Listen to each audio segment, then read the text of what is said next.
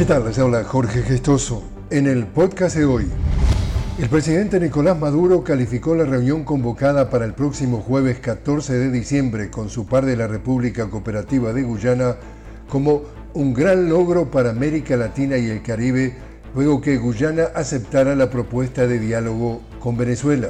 En el encuentro, ambos mandatarios abordarán la controversia territorial en torno a la Guayana Esequiba. Este martes 12 de diciembre concluye la conferencia de la ONU sobre cambio climático, la COP28. Más de 70.000 personas se han reunido en Dubái para asistir a uno de los eventos diplomáticos más importantes. Tras un año marcado por extremos climáticos cada vez más graves, se está a la espera del texto final con sus resoluciones.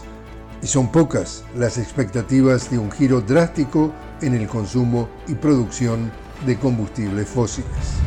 Y en Gaza ya son más de 18.000 los palestinos muertos por los bombardeos israelíes, mientras que cerca de 50.000 han resultado heridos tras los ataques de las fuerzas de ocupación israelíes. La ocupación israelí atacó deliberadamente 137 instituciones sanitarias y dejó fuera de servicio a 22 hospitales y 46 centros de atención primaria.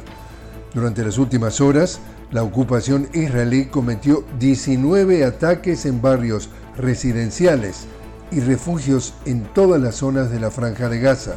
La ocupación israelí arrestó a 36 miembros del personal sanitario encabezados por el director general del complejo médico Al-Shifa, el más grande del enclave.